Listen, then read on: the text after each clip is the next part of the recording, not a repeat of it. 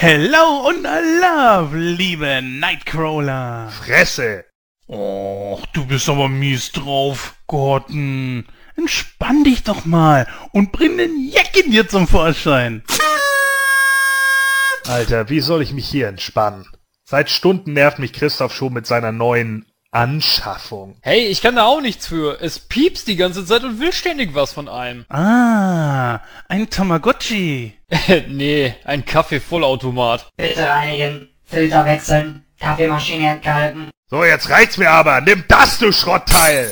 Was soll das? Ich habe fast drei Stunden für die Mockup-Programmierung gebraucht. Ach, vergiss doch das blöde Ding. Es ist Karneval, Junge. Es ist Karneval.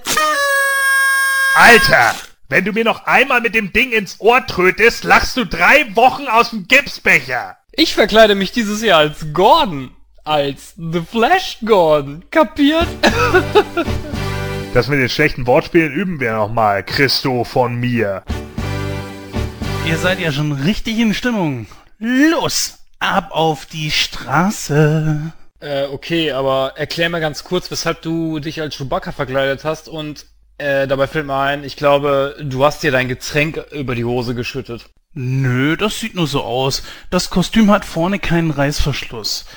Naja, aber, aber was soll's. Im Karneval, sie nehmen alle ein wenig verrückt.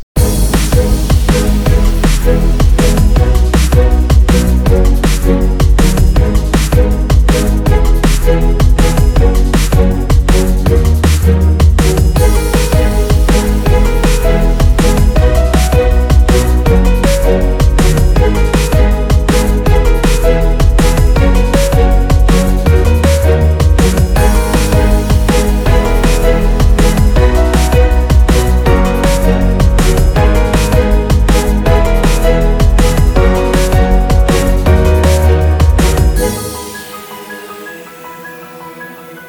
und herzlich willkommen zu der 51. Ausgabe von Nightcrow. Ich bin der Christoph und an meiner Seite begrüße ich wie immer recht herzlich den Jens und auch den Gordon. Hallo Jungs. Hallo.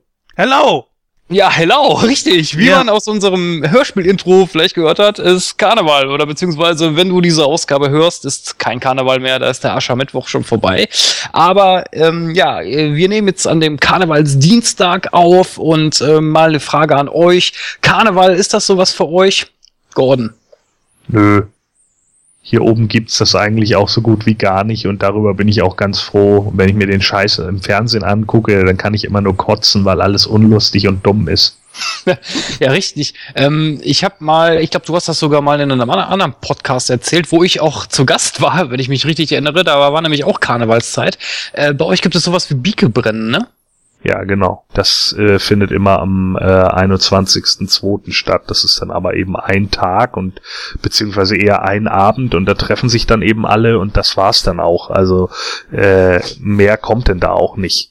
Ja, so, so ist das halt äh, in Norddeutschland, da ist der Karneval eh nicht so groß verbreitet. Aber der Jens, äh, du kommst ja auch ursprünglich aus so einer Karnevalshochburg, oder habe ich das jetzt falsch in Erinnerung? Naja, Hochburg, ähm, ich komme aus einer Gegend, wo Karneval schon etwas größer geschrieben wurde. Aalen, da in der Nähe Beckum, so im Kreis Warendorf, wem das irgendwo was sagt. Da wohne ich zwar schon lange nicht mehr, aber trotzdem war dort Karneval immer sehr groß geschrieben, ja. Also es gab in beiden Städten immer einen Karnevalsumzug. Äh, ich muss zugeben, ich war Karneval noch nie in Köln. Ich würde es gerne einmal mitmachen. Naja, dieses Jahr ist, glaube ich, viel abgesagt worden wegen Sturmwarnung, glaube ich. Angeblich. Hm, keine ja, Ahnung. das ist korrekt. Ja, ja, wegen Sturmwarnung. Was auch immer für ein Sturm damit gemeint war. Äh, auf jeden Fall, ähm, Karneval ist jetzt auch nicht so meins. Ich sag mal, verkleiden, äh, als was soll ich gehen? Als Kartoffel? Ich habe keine Ahnung. Ich wüsste es ehrlich gesagt nicht. Nee, also äh, das ist gar nicht so meins. Wie sieht's denn bei dir aus? Ich meine, wir haben ja damals gar nicht so weit voneinander gewohnt, ne? Das waren ja auch nur so 100 Kilometer vielleicht? Ja, wei nicht weit ist ja relativ. Ne? Nein. Also ich bin ja gebürtiger Duisburger, das heißt äh, Grenze Düsseldorf. Ähm, da ist äh, ja eine Karnevalshochburg ist Duisburg jetzt auch nicht, aber schon ein bisschen größer, was Karneval angeht. Aber äh, Karneval ist überhaupt nicht meins. Also wenn ich was hasse, ist es Karneval. Karneval ist immer so für mich so wo dann die Spießer alle einen auf lustig machen, indem sie sich so eine rote Clownsnase aufsetzen und dann meinen, ha, jetzt sind wir aber total lustig, weil wir ja sonst immer so spießig drauf sind. Äh, nee. nee, nee, seid ihr nicht. Also es mag vielleicht Leute geben, die da Spaß dran haben, aber ich weiß nicht. Also wenn, wenn Karneval ist, äh, will ich eigentlich die Straßen nach Möglichkeiten meiden, weil das ist überhaupt nicht meins. Trotzdem natürlich an alle Hörer, äh, Wem Spaß macht, dem sei es auf jeden Fall natürlich gegönnt. Ähm, man wird ja nur immer ein bisschen älter und ich finde so, irgendwann ist es dann auch irgendwann mal durch, so mit dem Feiern. Also ich weiß gar nicht, Gordon, gehst du bei dir auf der Insel dann noch großartig irgendwie feiern, wenn man mir jetzt Karneval absieht? Ja, klar. Natürlich gehe ich auch mal los, klar. Da gibt's ja auf Sylt mit Sicherheit einiges, ne? Naja, äh, das würde ich jetzt nicht unbedingt sagen. Also so groß ist die Insel dann auch wieder nicht und es sind natürlich viele Sachen dabei, die man dann auch schon in und auswendig kennt. Aber ich habe so meine Standard äh, oder Bar oder wie auch immer, wo ich dann hingehe und äh, das passt dann auch. Ja, ist bei mir ähnlich. Also ich gehe, äh, ich gehe zwar nicht mehr so oft raus wie früher. Äh, Disco-Gänger war ich nie. Also Diskos habe ich immer gemieden, weil das ist überhaupt nicht meins. Ich finde das einfach zu beengt und äh, spielen eh nur Scheißmusik. Äh, aber natürlich gibt's auch hier und da mal Lokalitäten, wo ich dann auch mal hingehe. Äh, mal, was weiß ich, wo ich dann vielleicht mal ein, zwei Cocktails trinke oder was oder Wein. Ich bin ja eher der Weintrinker. Ähm, klar, also, aber es ist natürlich nicht mehr so oft wie früher. Das ist wohl richtig. Ja, Jens, gehst du denn noch weg? Schon, also hin und wieder. Private Feiern ist natürlich immer. Dieses Jahr nullen unglaublich viele. Äh, ich habe jetzt im Januar einen 40. Geburtstag gehabt. Ich habe äh, jetzt bald einen 30. Geburtstag vor mir von meiner Schwägerin. Äh, meine Stiefmutter wird 60. Meine Mutter wird dieses Jahr 70. Äh, ein Kumpel wird 40. Ähm, also da sind unglaublich viele Geburtstage, wo dann teilweise auch echt schon ein bisschen größer gefeiert wird. ähm, so in irgendwelche Diskos oder so, nein das ist absolut nicht mehr meins. Die Zeit ist vorbei. Wenn überhaupt mal so, vielleicht in, in einen kleinen Club oder sowas, aber nicht keine Diskos oder sowas. Naja, am günstigsten ist es ja sowieso, wenn man mit Freunden zu Hause sitzt, weil, ne, sagen wir mal ehrlich. Also ich war jetzt, äh, ähm, ja, wo waren wir da? Da waren wir hier in so einem Festspielhaus gewesen, da war eine, so eine Sportverleihung. Eigentlich total uninteressant für mich, aber ich bin halt äh, aus Kulanz dann doch mitgegangen und äh, die hatten da auch eine kleine Bar, da konntest du was zu trinken kaufen und äh, weiß nicht, drei Euro für ein Bier, äh, 0,025 fand ich schon äh, happig. Also weiß ich nicht, da kann man sich lieber, lieber zu Hause mit Freunden irgendwo hinsetzen und dann kauft man sich, äh, was man halt gerne trinkt und dann ist man immer noch günstiger weg, ne? ja, 0,2 für 3 Euro ist schon, schon grenzwertig, aber glaub mir, es geht höher. Ich weiß jo. gar nicht, bei euch auf der Insel, Gordon, wie teuer ist da so ein Bier oder sagen wir mal ein Cocktail oder so? Ich meine, das ist bestimmt alles generell teurer, oder? Naja, es kommt ja drauf an, wo du hingehst. Also äh, es gibt natürlich Läden, äh, was weiß ich, keine Ahnung, wenn du jetzt tatsächlich irgendwie dich in Kampen rumtreibst oder so, dann kann das schon mal passieren, dass du irgendwie für einen Gin Tonic 32 Euro bezahlst. aber äh, ja, aber das ist auch wert, ne? Das ist der beste Gin Tonic der Welt. Also äh, ja, der, das, das sind natürlich Sachen, die sind einfach nur Bullshit, ne? Und äh, das geht auch nur darum, da irgendwie besonders exklusiven und elitären Club Club irgendwie aufzubauen. Leute, die da hingehen, die haben halt einfach generell zu viel Kohle und ballern die dann eben auch raus. Und das ist es dann halt, ne? Es ist halt, ja, auf die Kacke hauen und einen auf wichtig dicke Hose machen, wenn man zu viel Geld in der Tasche hat. Ansonsten, ja, so ein 0,33er Bier kostet ja auch 3,50. Ne? Es kommt eben drauf an, in welchen Laden du gehst. Also in meinem Laden, wo ich immer regelmäßig hingehe im Chaos, äh, da ist es halt äh, dann doch deutlich billiger als in anderen. Ja, äh, weißt du, weißt du, woran ich immer denken muss, wenn, wenn ich, wenn ich, äh, wenn du so von, von Sylt erzählst, kennst du den Film Die Bademeister? Nee. Ja, schade, musst du dir mal angucken und Michael nee, lieber nicht. Nee, nee, nee, ich, ich habe mal die Vorschau gesehen, die war so unwitzig, da musste ich gleich lassen. Ach, ich finde, also klar, das ist jetzt äh, kein, kein hochgestochener Film oder so, aber der hat, der hat so seine Momente eigentlich. Aber wie gesagt, da muss ich immer dran denken, weil die nachher nach Sylt gehen und als Bademeister arbeiten. Das ist, immer, so witzig. Naja, egal. Ähm, aber genug äh, der langen Worte. Lassen wir doch noch einmal unsere Susi das Programm vorstellen. In der 51. Ausgabe von Nightcrow sprechen Gordon, Jens und Christoph über den Film Cyborg, welcher fälschlicherweise auch als Masters of the Universe 2 angesehen wird. Tatsächlich wurden nur einige Requisiten, Kostüme und Drehorte verwendet, welche bereits schon in Masters of the Universe verwendet wurden, beziehungsweise für den niemals in Produktion gegangenen zweiten Teil konzipiert waren. Das war aber noch nicht alles. Kino aktuell ist wieder da, hier jedoch in abgewandelter Form. Künftig dreht es sich in dieser Rubrik nur noch um Filme, die das Team auch tatsächlich gesehen hat. Apropos gesehene Filme. Ab dieser Ausgabe startet Nightcrow eine neue Rubrik mit dem Namen Bewatched.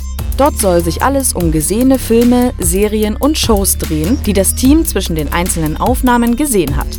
Nicht zu vergessen spricht das Team über die News der letzten Wochen. Nun aber viel Spaß mit dieser Ausgabe.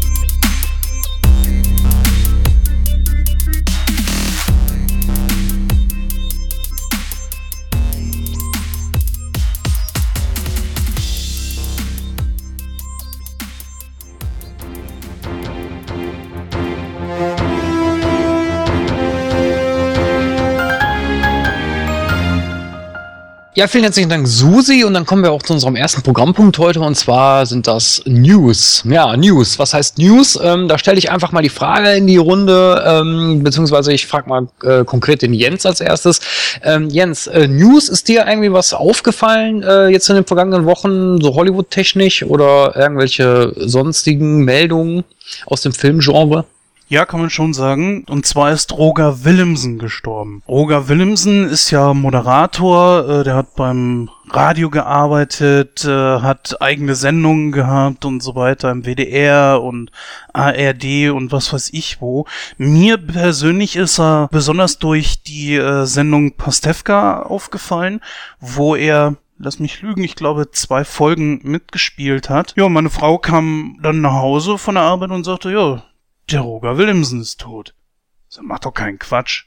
Ich sag, so einer stirbt doch nicht. Ich sag, wie alt war der denn?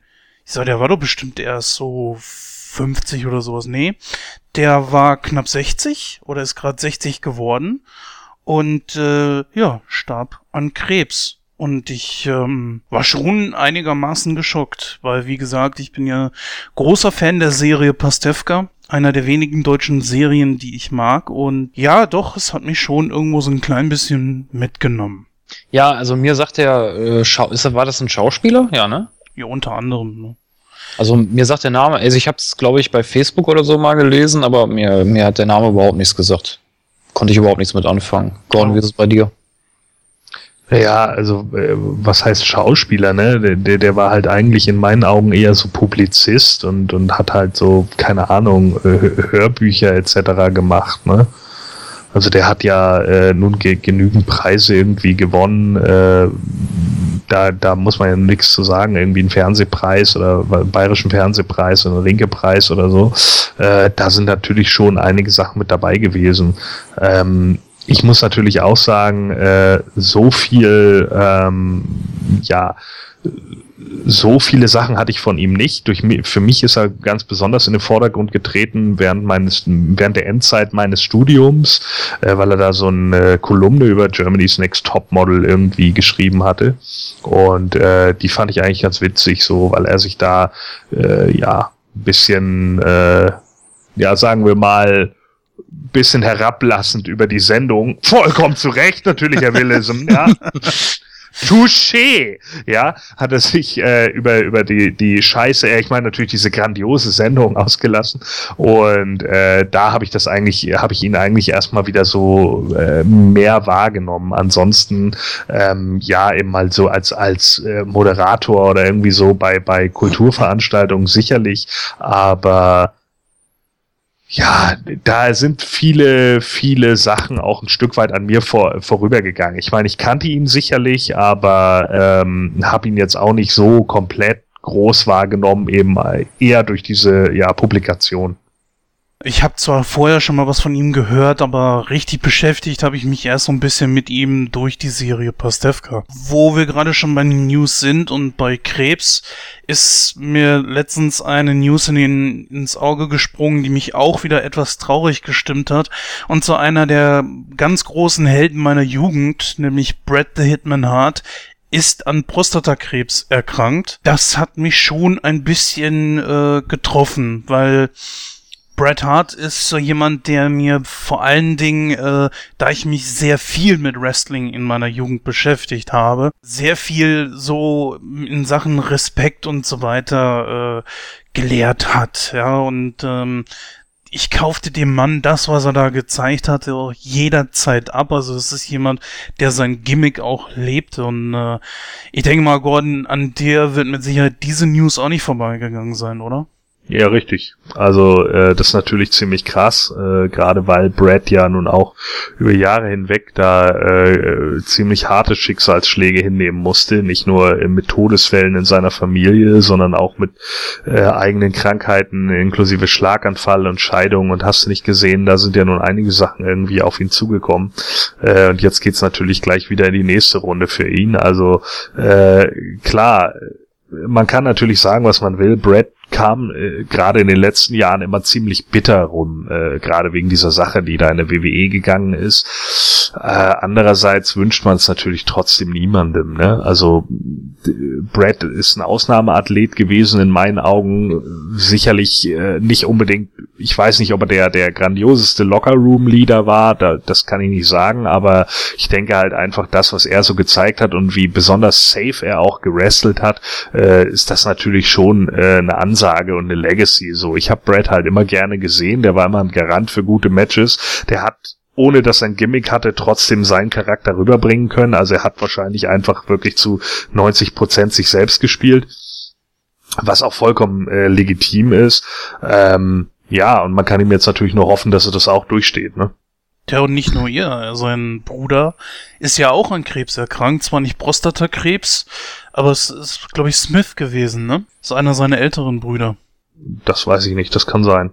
Ja, sehr, sehr traurig. Das Einzige, was man sagen kann, ist, dass diese Krebsart äh, eine sehr hohe äh, Wahrscheinlichkeit hat, dass man es überlebt. Ich glaube 90 Prozent oder so. Und es, es soll, glaube ich, so wie ich gelesen habe, ja auch ein gutartiger Krebs sein hoffen wir mal das Beste. Ebenfalls weniger gute News aus diesem Bereich ist, äh, dass Daniel Bryan seine Karriere beendet hat. Ne? Was genau steckt dahinter? Weißt du da irgendwas? Naja, äh, Daniel Bryan hatte ja nun äh, schon seit einiger Zeit mit äh, diversen Verletzungen irgendwie zu kämpfen und ähm, ja, es ist im Endeffekt einfach so, dass die WWE gesagt hat, äh, dass er mit se in seinem Zu Gesundheitszustand einfach nicht mehr weiterhin äh, wresteln kann.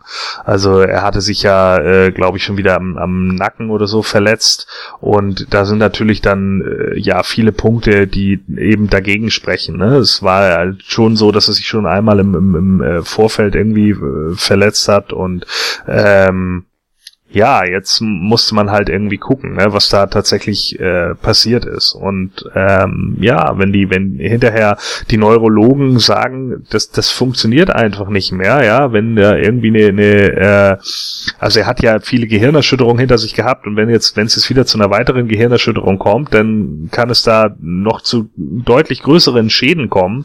Da muss man natürlich diese Warnung von Ärzten auch wahrnehmen. Ne? Ich meine, was hat er denn davon, wenn er hinterher äh, in, in so einem Chris Benoit-Debakel endet, äh, der am Schluss irgendwie ein Alzheimer-Gehirn hatte und vermutlich Halluzinationen die gesamte Zeit, also schizophren wird.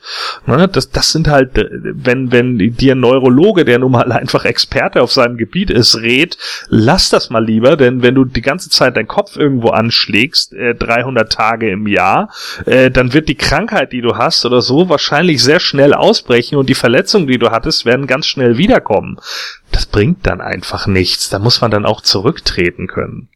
Edge äh, war ja genauso ein Fall, dem, dem sie gesagt haben, Mensch, wenn du weitermachst, kassierst du dir eventuell einen Stinger und kannst bis danach querschnittsgelähmt. Ich denke, das überlegt man sich dann, gerade wenn man noch so jung ist. Ja, ich wünsche ihm alles Gute. Ich find's auch schade, seine Karriere war noch recht jung ganz besonders als Main Eventer war das gerade mal das, der Anfang der Fahnenstange. Sehr, sehr, sehr, sehr schade. Naja, jetzt muss man halt gucken, wie es da weitergeht. Weiß nicht, haben wir, hatten wir schon über die Oscars gesprochen, die jetzt demnächst anstehen? Gutes Stichwort. Nee, hatten wir noch gar nicht drüber gesprochen. Genau. Äh, wir können hier vielleicht einmal kurz angeben, dass es jetzt tatsächlich so ist, nachdem ja äh, etliche äh, Afroamerikaner den Oscar dieses Jahr äh, boykottieren wollen, äh, hat sich jetzt das Komitee wohl dazu durchgerungen, in Zukunft eine Quote einzuführen, dass äh, so und so viele Prozent afroamerikanische Schauspieler oder Regisseure mit nominiert werden müssen. Und das Ganze soll, glaube ich, bis zum Jahr 2020 oder so durchgesetzt werden. Hm? Klingt auch gar nicht so verkehrt, wenn ich ehrlich bin. Was hältst du davon, Christoph? Naja, ich weiß nicht. Also, wenn, wenn sich Hollywood da schon so gegen gesträubt hat und jetzt führen sie eine Quote ein, dass die nur mit nominiert werden. Was äh, ich weiß nicht, wie ich weiß nicht so genau, wie wie die Oscars verteilt werden oder welches Komitee dafür verantwortlich ist. Mal ganz ehrlich, was was bringt das? Also äh, wenn wenn ich in diesem Komitee sitze und ich hab, hab was gegen Afroamerikaner aus welchen Gründen auch immer, dann dann, dann lass die doch auf der Liste stehen. Dann würde ich die trotzdem nicht für den Oscar in Betracht ziehen. Naja, die, die, die, Moment, die, die Filme ja auswählen, äh, sind ja nicht zwangsläufig die, die auch für sie bewerten. Ach so, okay. Ne? Das ist ja wieder ein bisschen was anderes. Aber äh, der Punkt ist halt der, ich stimme dir da schon zu. Man kann natürlich klar die Frage stellen, was soll so ein Scheiß? Weil wenn du jetzt zum Beispiel ein Jahr hast, wo einfach kein afroamerikanischer Regisseur wirklich herausragend war, warum soll ich dann einen nominieren? Ja, das ist halt immer so die Frage dahinter. Natürlich, klar, ich kann die Community verstehen, die dahinter sitzt und dann einfach sagt, Mensch, ja, da sitzen nur alte, weiße, reiche Fettsäcke, die irgendwie nicht damit klarkommen, dass äh, Afroamerikaner auch das gleiche Standing haben wie sie selbst. So, das ist ein Vorwurf, den man da eben stellen kann. Der mag vielleicht in einigen Teilen auch äh, immer noch so sein, weil da irgendwelche Leute ihren äh, Southern Style nicht abstellen können, so, ja, und gerne White Cake essen.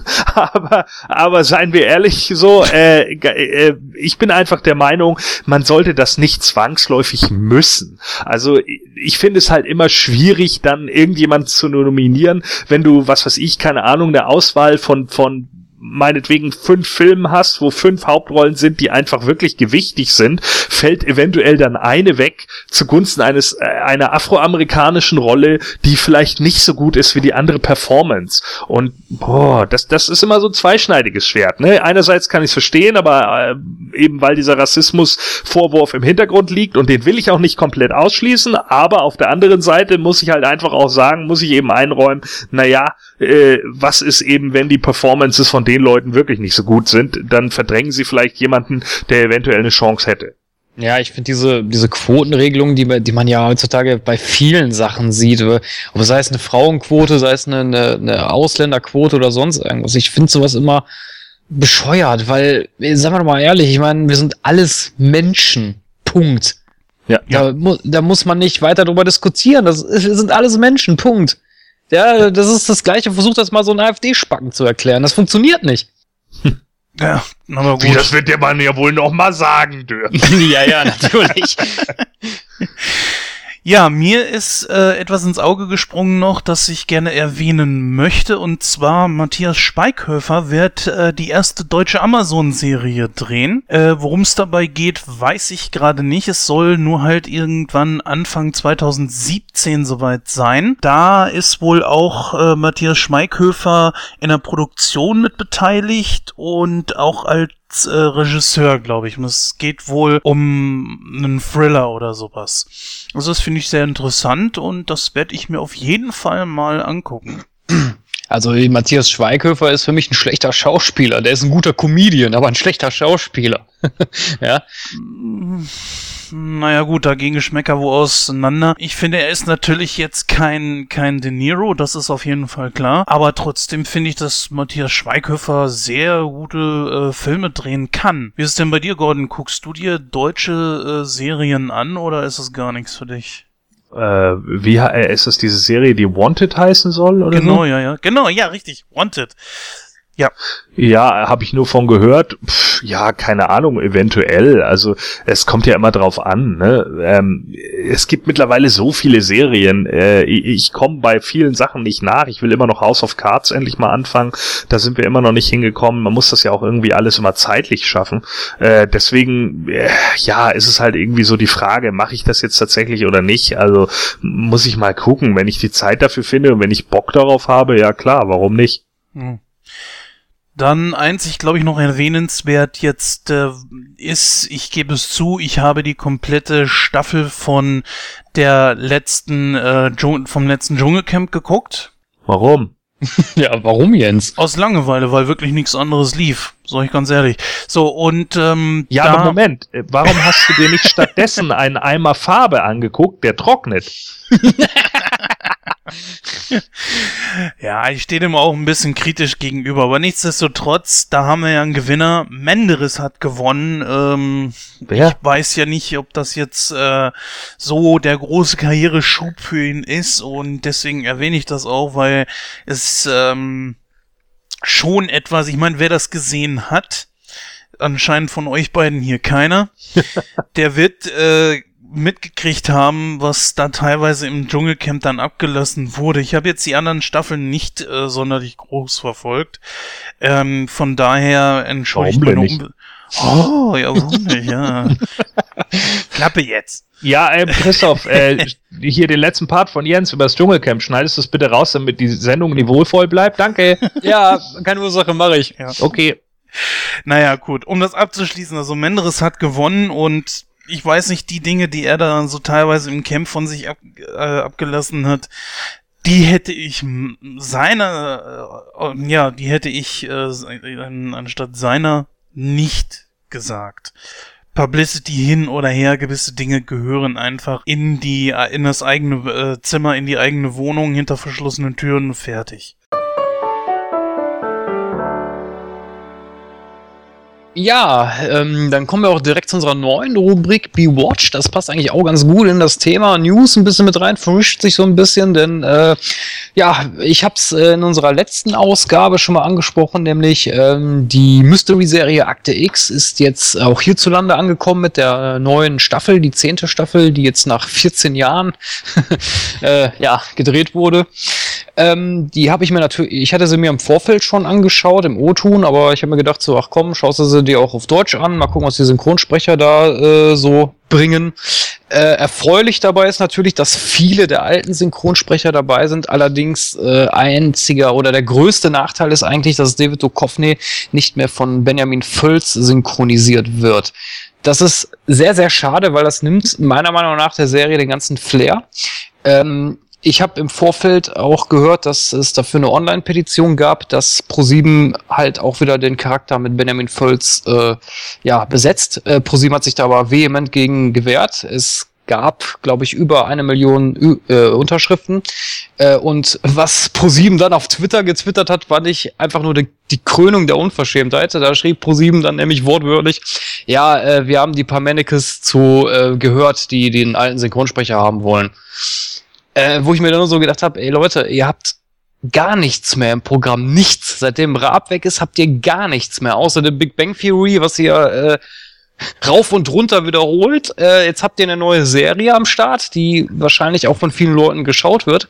Und da seid ihr einfach zu, zu geizig, ein paar Euro mehr für den alten Synchronsprecher zu bezahlen. Und da habe ich mir nur so gefragt, so, ey, was ist bei euch nicht richtig? Ja, frage ich mich ehrlich gesagt auch. Ich finde auch, ähm, man sollte schon allein der Qualität und der Kontinuität her dann die gleichen Sprecher nehmen. Und ähm, ich meine, ich kenne nicht die Gehälter der der äh, Synchronsprecher, das geht mich auch gar nichts an, aber ich kann mir nicht vorstellen, dass Benjamin Völz so eklatant viel mehr äh, genommen hätte, äh, wie halt eben damals. Ja, also wie gesagt, es ist, also es ist, vielleicht ist es auch nur, weil es ungewohnt ist, aber ich fand die Stimme einfach schrecklich. Also ich finde die neue Stimme grausam. Also es passt einfach nicht zu dem Charakter. Ich meine, klar, man ist es natürlich über neun Staffeln, Staffeln gewohnt, dass es eine andere Stimme ist, aber weiß ich nicht. Also wie gesagt, da, habe ich, da hätte ich mir vom ProSieben einfach ein bisschen mehr, äh, ja, Fan-Dasein äh, gewünscht. Schon allein wegen- Professionalität. Ja, das natürlich auch. das doch und natürlich, Wort. Und natürlich die Nostalgie, die auch dahinter steckt, das geht irgendwie verloren. Naja, nichtsdestotrotz äh, möchte ich auch kurz ein kleines Feedback zu der neuen Staffel geben. Äh, die erste Folge fängt bisschen schleppend an, zugegeben, hat aber viele Easter Eggs drin, die auf ältere Folgen, vor allen Dingen aus der, aus der ersten Zeit, Staffel 1 bis, bis 3 verweist. Das finde ich eigentlich sehr gut.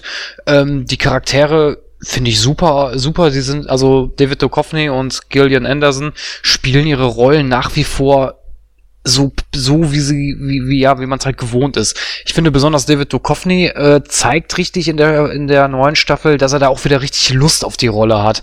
Ähm, weil äh, es war ja so, in der achten und neunten Staffel war er ja nicht mehr dabei, weil er ja der Rolle so ein bisschen müde geworden ist und nur noch in Cameos zu sehen war, äh, was natürlich letztendlich auch zum Abbruch der Serie geführt hat.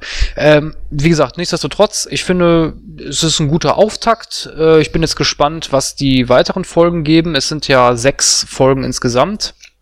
Ähm, wie gesagt, drei davon habe ich im O-Ton gesehen, jetzt die erste im, im, äh, im Deutschen.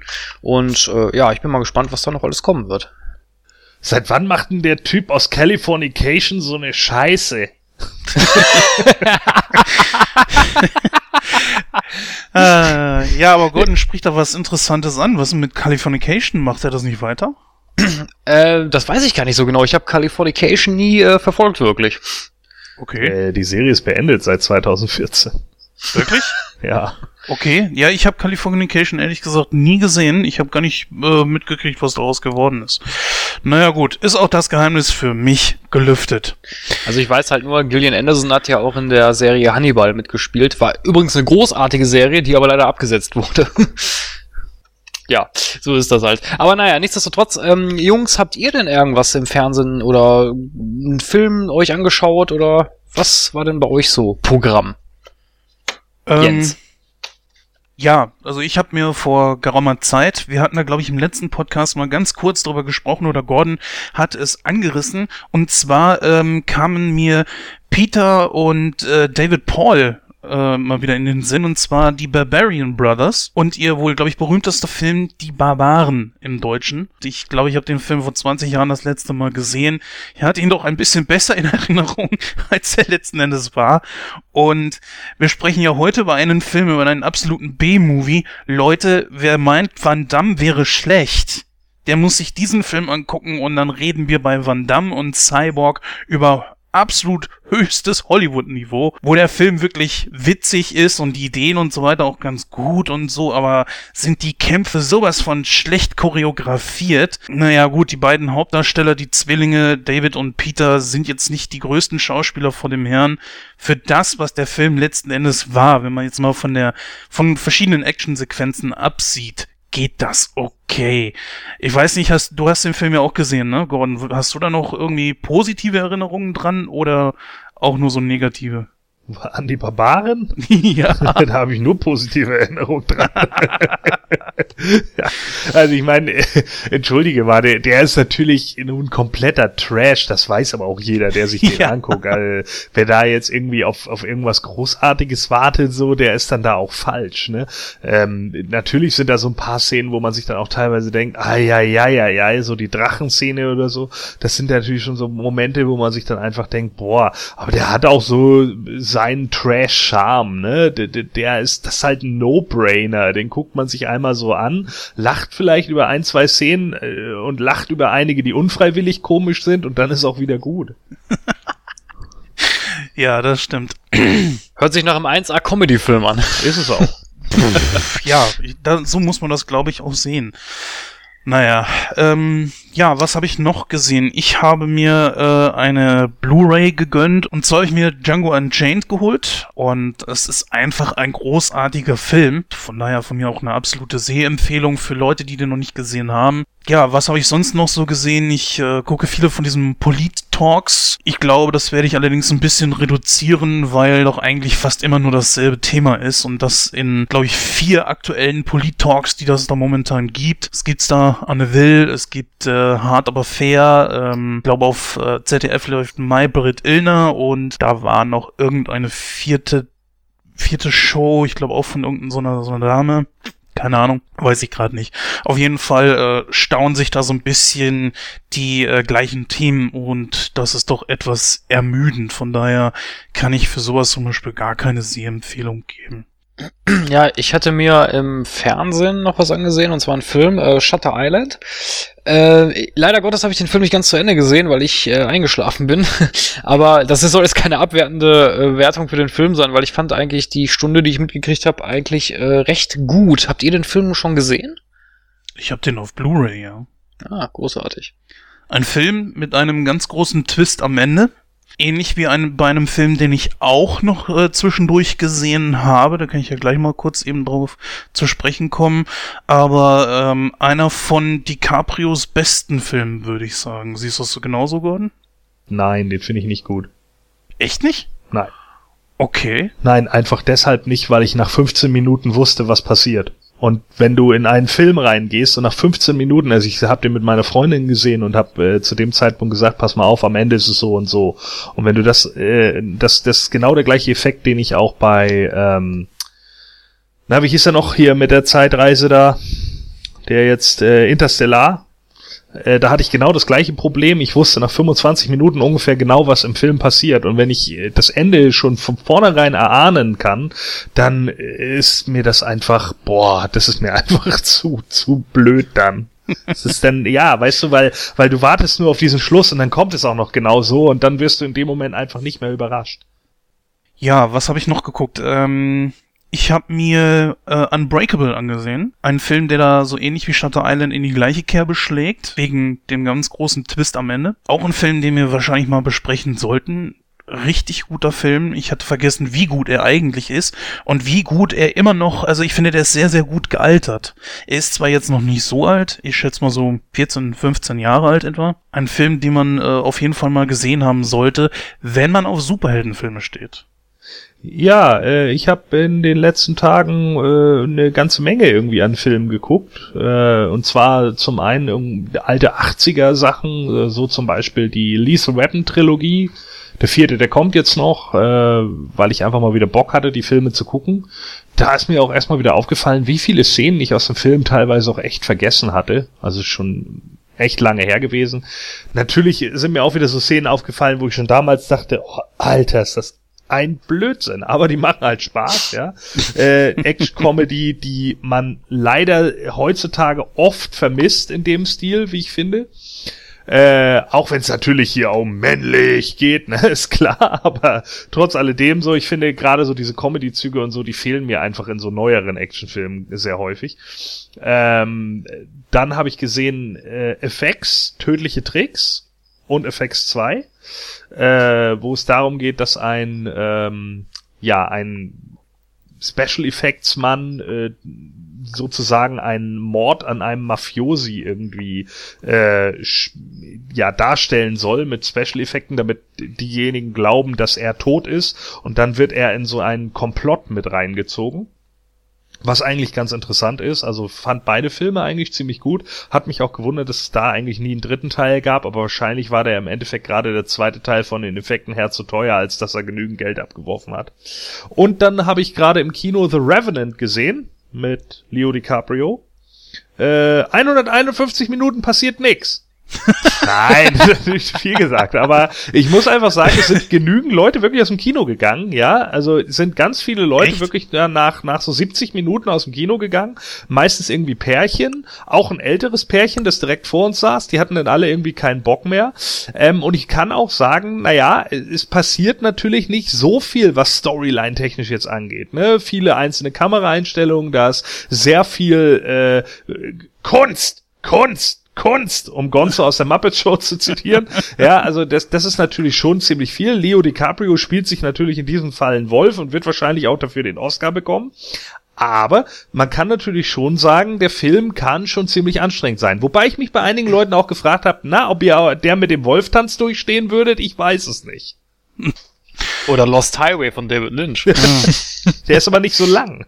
Ja, gut, aber auch sehr anstrengend. Tja. Ja, soweit dann unsere neue Rubrik Be Watched ist heute äh, quasi erstmal angeteased. Ähm, wenn ihr äh, der Meinung seid, ja, das finden wir interessant, äh, wenn ihr mal, also wenn wir von Nightcrow ähm, so mal die, die, ja, die letzten Filme oder Serien besprechen, die wir uns so angeschaut habt, ähm, könnt ihr uns das gerne mitteilen. Äh, ja, Feedback-Funktionen stehen euch ja da genügend zur Verfügung. Äh, ihr könnt uns eine E-Mail an info@nightcrow.de schreiben oder postet einfach einen Kommentar äh, auf unseren Social Medias.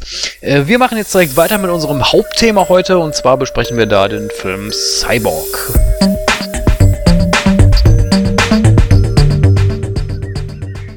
Ja, dann kommen wir auch zu unserem ersten Hauptthema direkt. Wie schon angekündigt, äh, besprechen wir da den Film Cyborg. Ein Film, der... Äh, Superlative. Ja, weiß, ja, der Superlative, äh, total hochgestochen, Kunst halt, Ja. wie der Gordon es vorhin so schön gesagt hat. Nein, also ein Film, der ja in den USA und auch, glaube glaub ich, auch hierzulande oder sogar international, ich bin mir nicht hundertprozentig sicher, als äh, Fortsetzung, also als quasi Fortsetzung von den Masters of the Universe Film angesehen wird. Äh, warum ist das so? Ähm, ja, es geht halt darum, dass äh, damals eine Fortsetzung von dem Master of the Universe Film gedreht werden sollte. Allerdings ging äh, bei der oder während der Produktion wurden die gingen die Gel Gelder aus und ähm, letztendlich hat dann äh, ja der Verleiher oder der Filmverlag die Rechte ähm, an dem Franchise verloren, ähm, um halt die ja die Sachen, die halt abgedreht wurden oder die Sachen, die halt verwendet wurden, nicht völlig ins Leere laufen zu lassen, äh, entstand dann letztendlich schließlich dieser Film Cyborg. Ja, was haben wir da? In den Hauptrollen haben wir Jean-Claude Van Damme ähm, und äh, Ralf Möller spielt auch mit, der allerdings in dem Film, ich glaube, Rolf Müller genannt wird. Wenn ich mich da jetzt nicht irre. Und äh, ja, noch ein paar unbekanntere Schauspieler, äh, die mir aber überhaupt nichts sagen. Deswegen denke ich mal, können wir uns das eigentlich äh, schenken an der Stelle.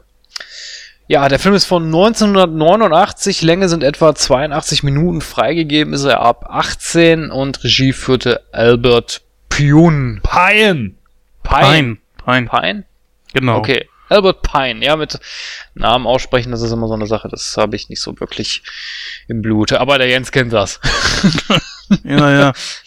Wo du so vergisst, äh, wo ich so vergesse, da sprichst du sie falsch aus. ja, das stimmt wohl. ja, aber Cyborg, worum geht es da in dem Film? Ähm, ja, wir haben da natürlich auch eine Inhaltsangabe und die kann der Jens uns mal eben zum Besten geben. Ja, das ist die Welt im Jahr, im 21. Jahrhundert. Nach einer globalen Katastrophe herrscht auf der Erde Anarchie und äh, es gibt eine todbringende Seuche, die dann äh, das Leben der überlebenden Menschen wirklich äh, bedroht. Ja, doch es gibt ein wenig Hoffnung. Ein paar Wissenschaftler haben da den Holocaust überlebt und arbeiten jetzt an einem Serum. Dazu entsenden sie einen Cyborg, der wichtige Daten aus der Stadt besorgen soll. Doch äh, Fender Tremolo, das ist ein furchterregender Bandenchef, der viele skrupellose Typen hinter sich versammelt hat, der, der hat nämlich etwas dagegen. Der will nämlich so die Welt behalten, wie sie ist. Die gefällt ihm nämlich so ganz gut. Allen voran natürlich, weil er da der ganz, ganz große King ist und äh, es ihm alles so in die Tasche spielt. Zu diesem Zweck bringt er dann den weiblichen Cyborg in seine Gewalt und gefährdet damit natürlich das Überleben der Menschheit. Naja, und sein Plan könnte da eigentlich wohl ganz gut funktionieren, wäre da nicht Gibson Rickenbacker, ein kampferfahrener Krieger, der noch eine alte Rechnung mit Fender offen hat. Also, ich bin mal ehrlich an der Stelle. Ich habe versucht, mir diesen Film anzuschauen. Ich bin allerdings nach, ich glaube, 40, 50 Minuten gescheitert, weil ich also mir persönlich war es zu stumpfsinnig, sagen wir es mal so, weil wenn ich den Film jetzt beschreiben müsste, würde ich sagen, da sind ein paar Hamsel, die rennen die ganze Zeit rum, dann siehst du ein bisschen Gemetzel und äh, das war's. Ja, ich glaube, so kann man den Film auch gut zusammenfassen. Aber äh, ja, nichtsdestotrotz wollen wir mal an der Stelle erstmal die positiven und negativen Aspekte des Films beleuchten. Ich denke, es ist nur fair, wenn wir mit den positiven Aspekten anfangen und da übergebe ich mal direkt das Wort an den Gordon.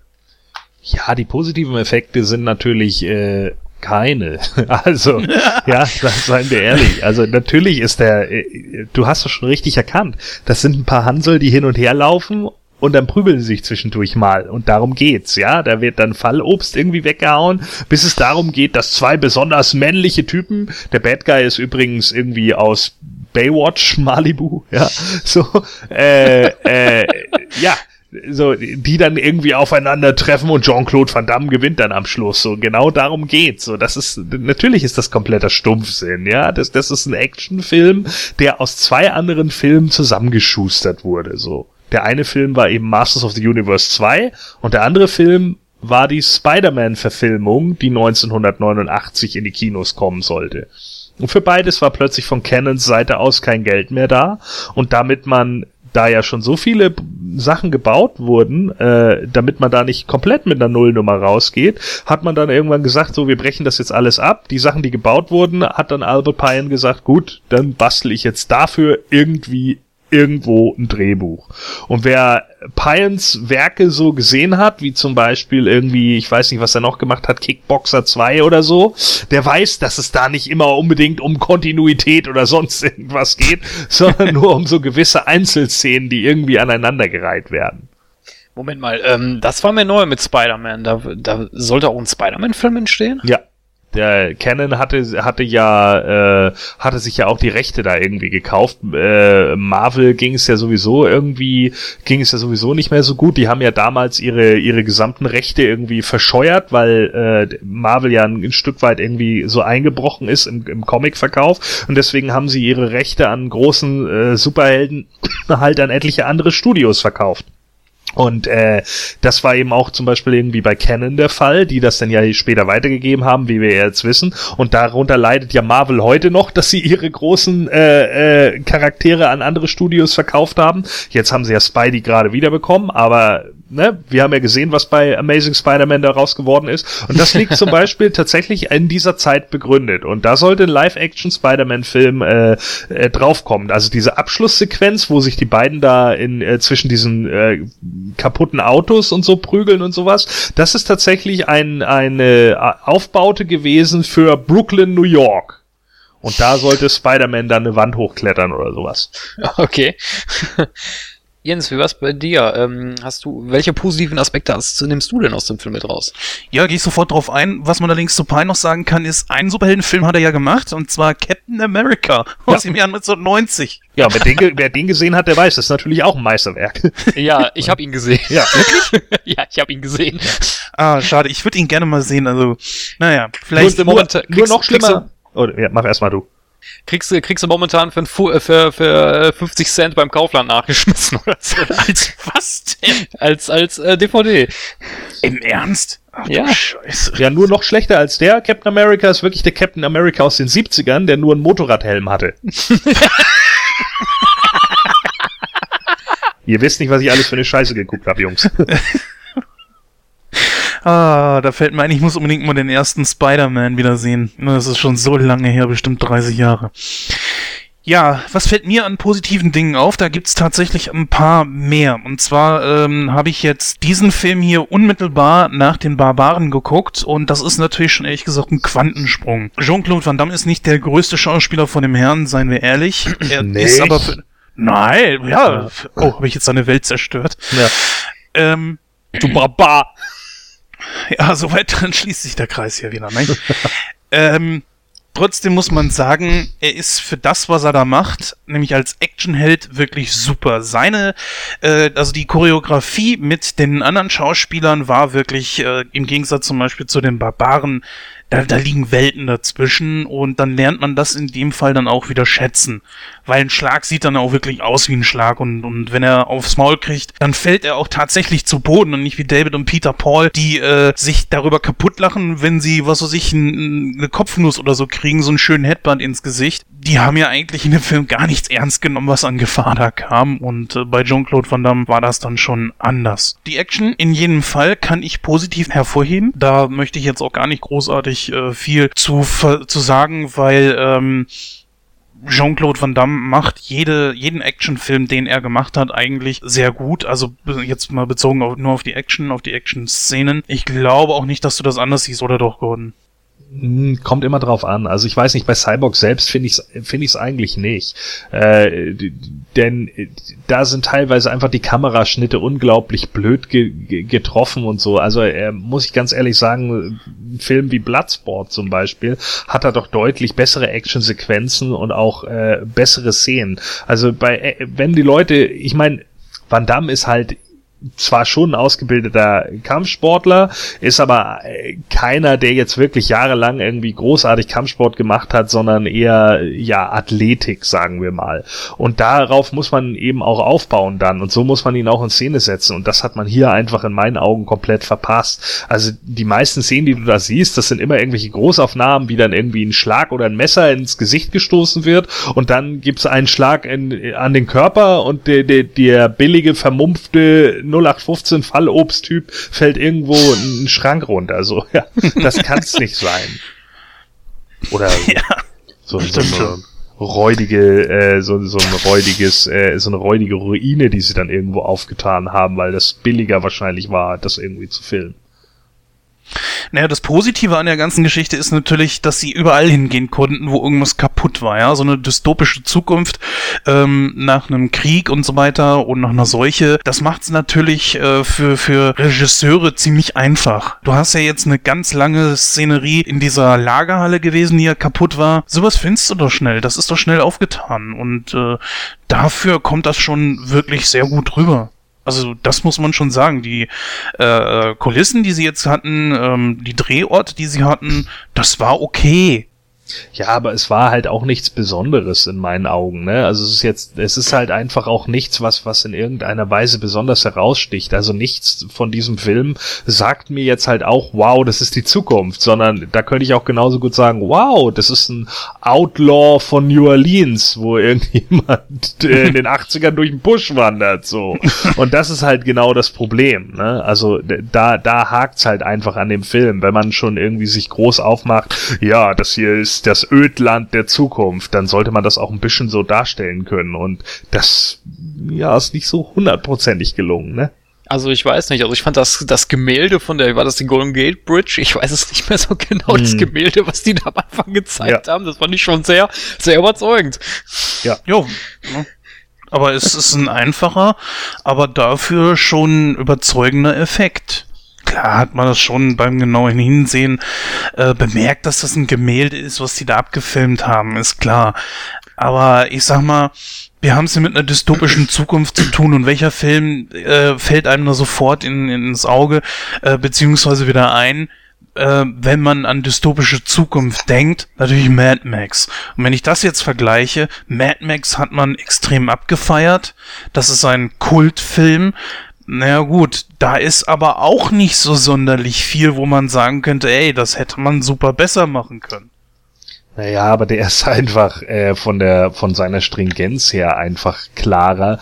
Äh, der hat erstens hat er auch noch, äh, dann hat er auch noch eben den den Vorteil, dass er einer der ersten Filme waren, die dieses Thema überhaupt aufgegriffen haben. Und der hat es einfach auch sinnvoller, auch mit besseren Szenen aufgegriffen. Natürlich kann man heutzutage sagen, okay, vielleicht ist er nicht ganz so gut gealtert wie einige andere. Ja, ich finde auch, dass der zweite Teil besser gealtert ist als der erste. Er macht auch irgendwie ein bisschen mehr Spaß. Aber trotz alledem äh, weiß ich nicht, ob ich wirklich einen Cyborg mit Mad Max vergleichen würde. Also ich glaube, da würden dich andere Leute für verprügeln.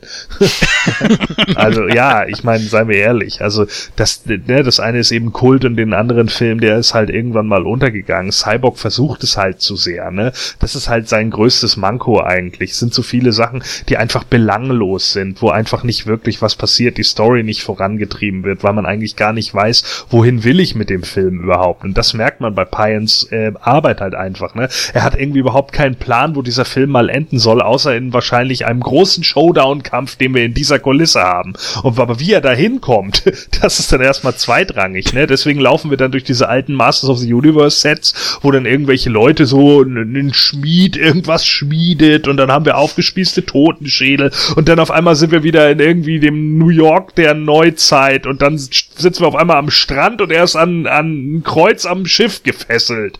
Und das macht er dann kaputt, indem er laut schreit. So, ja. Also das sind alles so Szenen, wo du dir dann so denkst, okay, ähm, was geht hier gerade? Ja, was, was, was funktioniert bei diesem Film nicht? Und der bringt dann noch so, das ist halt auch das Schöne so, äh, der bringt dann noch so Referenzen an Blade Runner und solche Sachen, ne? Äh, wo, wo, wo du dir dann einfach so denkst, Leute, ihr, ihr spielt nicht ansatzweise in der gleichen Liga wie Blade Runner. Ach, nicht mal, nicht, nicht mal Ansatz. Ja, da, Ne? ja. Das ist So. aber auch so das Problem. Mm, Ich sag mal, man kann ja mal von Anfang an durchgehen. Da fängt's ja schon an mit dem Cyborg so. Äh, erstens, ich dachte, bevor ich den Film gesehen habe, er ist der Cyborg. Nein, er ist es nicht. Es ist die Frau. Okay, einverstanden. Ist ja jetzt auch nicht schlimm. Er soll sie beschützen. Äh? Warum? So, okay. Gut, lassen wir uns drauf ein, dachte ich mir. Aber dann hieß es, sie muss ganz wichtige Daten von irgendwo wegholen. Erstmal, okay, man hat dann natürlich ähm, Stop Motion, das ist okay für die Zeit, auch für die für dem, äh, das Budget des Films, das lasse ich alles gelten. Das äh, sehe ich auch nicht negativ. Nur, was ich dem Film dann nicht abkaufe, ist, dass ein super Hightech Cyborg da um die Ecke kommt. Im Hintergrund siehst du aber überall die äh, Autos der 80er Jahre. Äh, passt nicht zusammen für mich. Da hätten irgendwo, was weiß ich, von mir aus auch verbrannte, neumodischere Kutschen irgendwo stehen müssen oder sowas. Da sah ja nichts aus von wegen, dass das im 21. Jahrhundert ist. Und das hat mich sehr gestört. Ja, also ich muss sagen, ähm, wie gesagt, ich habe den Film jetzt nicht ganz gesehen, aber ähm, ich muss sagen, also ah, wie soll ich mich ausdrücken? Also diese, äh, ich bin, äh, ich schaue zum Beispiel gerne Horrorfilme. Also ich fand diese diese Darstellung der geschändeten Leute in Anführungsstrichen, das fand ich schon, also für, einen- für einen Horrorfilm hätte, hätte hätte ich das passend gefunden. Also das war okay. Ähm, aber wie der Gordon schon vorhin sagte, so wo der Film hin will, das, das wurde mir überhaupt nicht klar. Ich meine, wie du schon gesagt hast, so ich habe auch erst gedacht, er ist der Cyborg, aber dann ist da diese Frau und dann äh, dachte ich mir so, ja, okay, äh, dann kommt dieser männliche Mann da an, der da der Kriegsführer ist oder was auch immer und äh, kloppt ein paar coole Sprüche raus, äh, metzelt da ein paar Leute nieder und dann, ja, du kommst jetzt mit mir mit und dann gehen wir da und da hin und dann sind wir wieder an dem Schauplatz und dann wieder an dem nächsten. Ich so gedacht habe, so, boah, ey, was? Was, was soll das? Ja, und ähm, wie gesagt, das einzige Positive, was ich da rausnehmen kann, äh, zumindest äh, für die Stunde oder 40 Minuten oder was ich da geguckt habe, war wirklich so so so so ein bisschen ansatzweise die Darstellung von einer äh, von einer ja zerstörten Gesellschaft und wo halt Chaos und Anarchie herrscht. Das kann man als positiv, also das nehme ich so als positiv mit, aber der Rest war einfach nur totaler Mumpitz. Ja, das ist ja schon mal zum Beispiel, gucken wir uns mal den Gegner an. Ähm, das ist so ein 0815-Typ. Ich meine, der, der hat was drauf, der hat einen guten Body gehabt. Natürlich auch ein guter Gegenpart zum Beispiel zu Van Damme. Er hat ja auch nicht die im geringsten irgendwelche äh, Anstalten von Kicks oder sonst irgendwas gemacht, sondern er hat seine Fäuste eingesetzt und äh, ich glaube zwei oder dreimal hat er mit seinem Kopf zugeschlagen. Das war's. Der wurde als absolute Kampfmaschine dargestellt und da fragt man sich natürlich schon so, warum? Was ist, ist der Typ irgendwie vielleicht auch ein Cyborg, hat irgendwelche bionischen Implantate oder so? Er kriegt in die Fresse, keine Regung. Er, er kriegt, äh, was weiß ich, Schläge, was überall hin, keine Regung. Und da fragt man sich natürlich schon so, was soll das?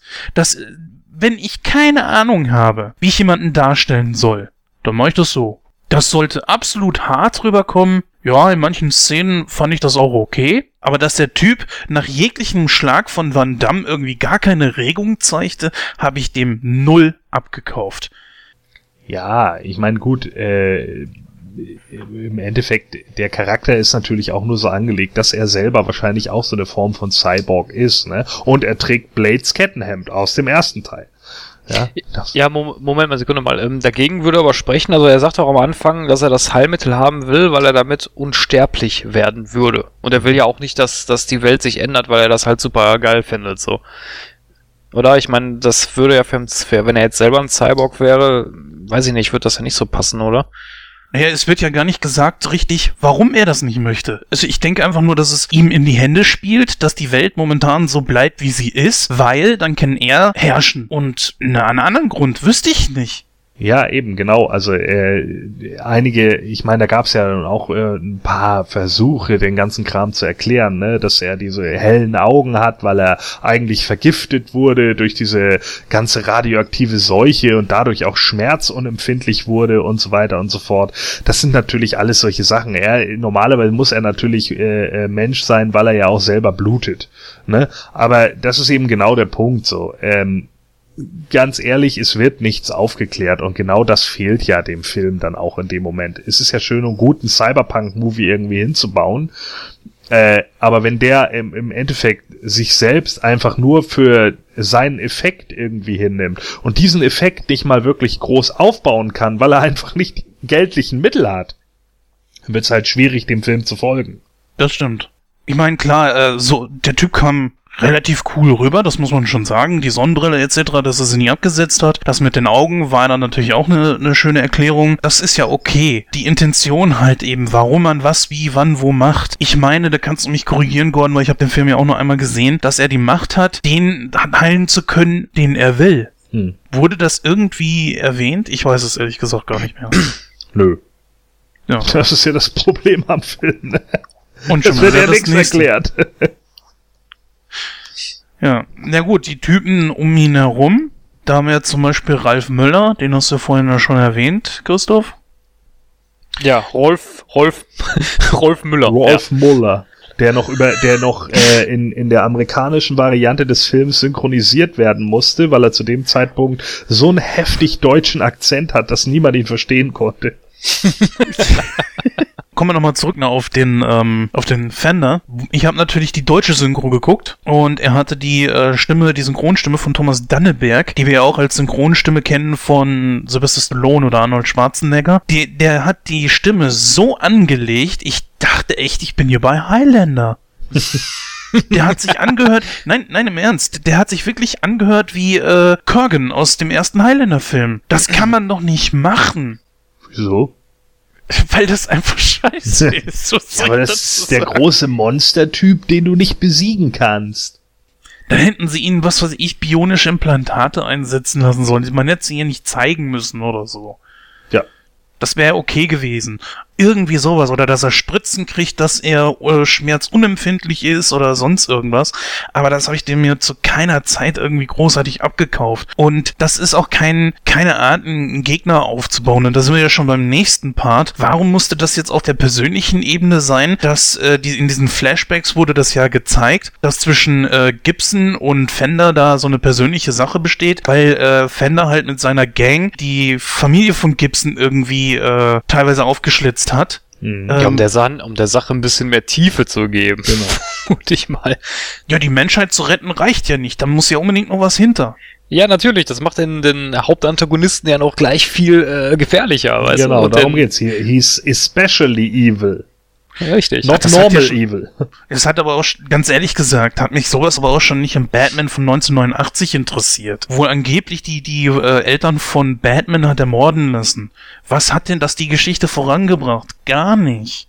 Tja. Es hätte einfach reichen müssen, so, ey, naja, naja, ja, ja, ja, das hat, die Sache ist halt die, da musst du halt äh, die Mythologie von den Comics ein bisschen mit reinziehen, weil Joker und Batman verbindet was. Äh, und da. Ja, aber nicht das, Christoph. Ja, nein, nicht das. Klar, in den Comics äh, hat der Joker mit den Mord an den Eltern nichts zu tun. Das war eigentlich Joe Schill, nicht der Joker. Aber ähm, Tim Burton wollte halt die Beziehung der beiden ein bisschen weiter ausbauen, weil du kannst es halt in filmerisch nicht so darstellen wie in den Comics. Und ja, ich denke mal, deswegen hat bei Tim Burton das gemacht. Bei Burton ist es ja auch runder. Ich meine, dadurch, dass der Joker oder eben zu dem Zeitpunkt, als er noch nicht der Joker war, ja, äh, äh die, die äh, Eltern von ihm umgebracht hat, von Bruce Wayne umgebracht hat, ist er ja überhaupt erst zu Batman geworden. Ne? Sonst genau, hätte er ja richtig. gar keinen Grund gehabt. Dann wäre er einfach privilegierter, weißer kleiner Junge gewesen, der weiter in zur Schule geht. So. Und das ist halt dann der Kreislauf des Lebens. Ne? Irgendwann trifft er wieder auf den Typen und merkt dann auf einmal, okay, das ist der, der Kerl irgendwie, der meine Eltern umgebracht hat und schmeißt ihn halt in diesen Säurepott. Richtig, er sagt ja auch am Ende, ich, äh, du hast mich erschaffen, ich habe dich erschaffen. Ja. Das ist eigentlich viel runder, aber da in dem Film ist das einfach nur was, was reingestreut wurde, Ja. weil der Regisseur sich wahrscheinlich gedacht hat, ja, jetzt wirkt mein, mein Hauptantagonist noch viel geiler und viel bedrohlicher. Genau. Ja. Darum geht's. Und dann bringt man halt die persönliche Ebene mit rein, weil er glaubt, dass das ein geiles Stilmittel ist. Mit einer besonders heftigen Szene. Oh mein Gott, die Tochter muss das Gewicht der Familie am Brunnen anhand von einer äh, hier von einem Stacheldrahtzaun äh, da festhalten und kann es natürlich nicht. Oh, ist das unfair. So, ja, wo, wo man sich dann irgendwie als Zuschauer nur denkt, äh, oh Gott, ist das eine peinliche Szene. So, vor allen Dingen, wie sie in Szene gesetzt wurde in dem Moment. Aber ich muss sagen, dass mir auch Jean-Claude Van Damme ein bisschen, da hat einfach auch die Tiefe gefehlt. Klar, du hast jetzt, ja, Ah, sehr gut. Scheiße. ja, ja, ging mir auch so, Jens, ging mir auch so. Ja, also gut, klar, ne, jetzt haben wir ein bisschen Tiefe dadurch, da das halt äh, diese persönliche Ebene zwischen Gibson und äh, Fender ist. Das hat mir allerdings den Charakter an sich nicht sonderlich näher gebracht. Die Intention, dass er jetzt noch mehr hinter Fender her ist, okay, meinetwegen. Aber man hätte äh, Gibson da einfach noch irgendwas, ein anderes Motiv geben müssen. Ja, aber ge- ge- guck mal, wenn du das schon ansprichst und wenn, wenn dir das auch in dem Moment so klar ist, ja, dass du irgendwie sagst, diese Szene, die war irgendwie blöd. Und du sagst dann auch so, ja, das soll ihm irgendwie Tiefe verleihen, aber offensichtlich tut es das ja nicht. Zumindest nicht für dich als Zuschauer. Warum tut es das denn nicht? Weil der Typ einfach, also weil äh, Gibson einfach auftaucht, Ja. dann kommt ja der Cyborg auf ihn zu, ich weiß gerade nicht, wie sie heißt, und meint dann ja auch so, hm, kann ich dir trauen, kann ich dir nicht trauen?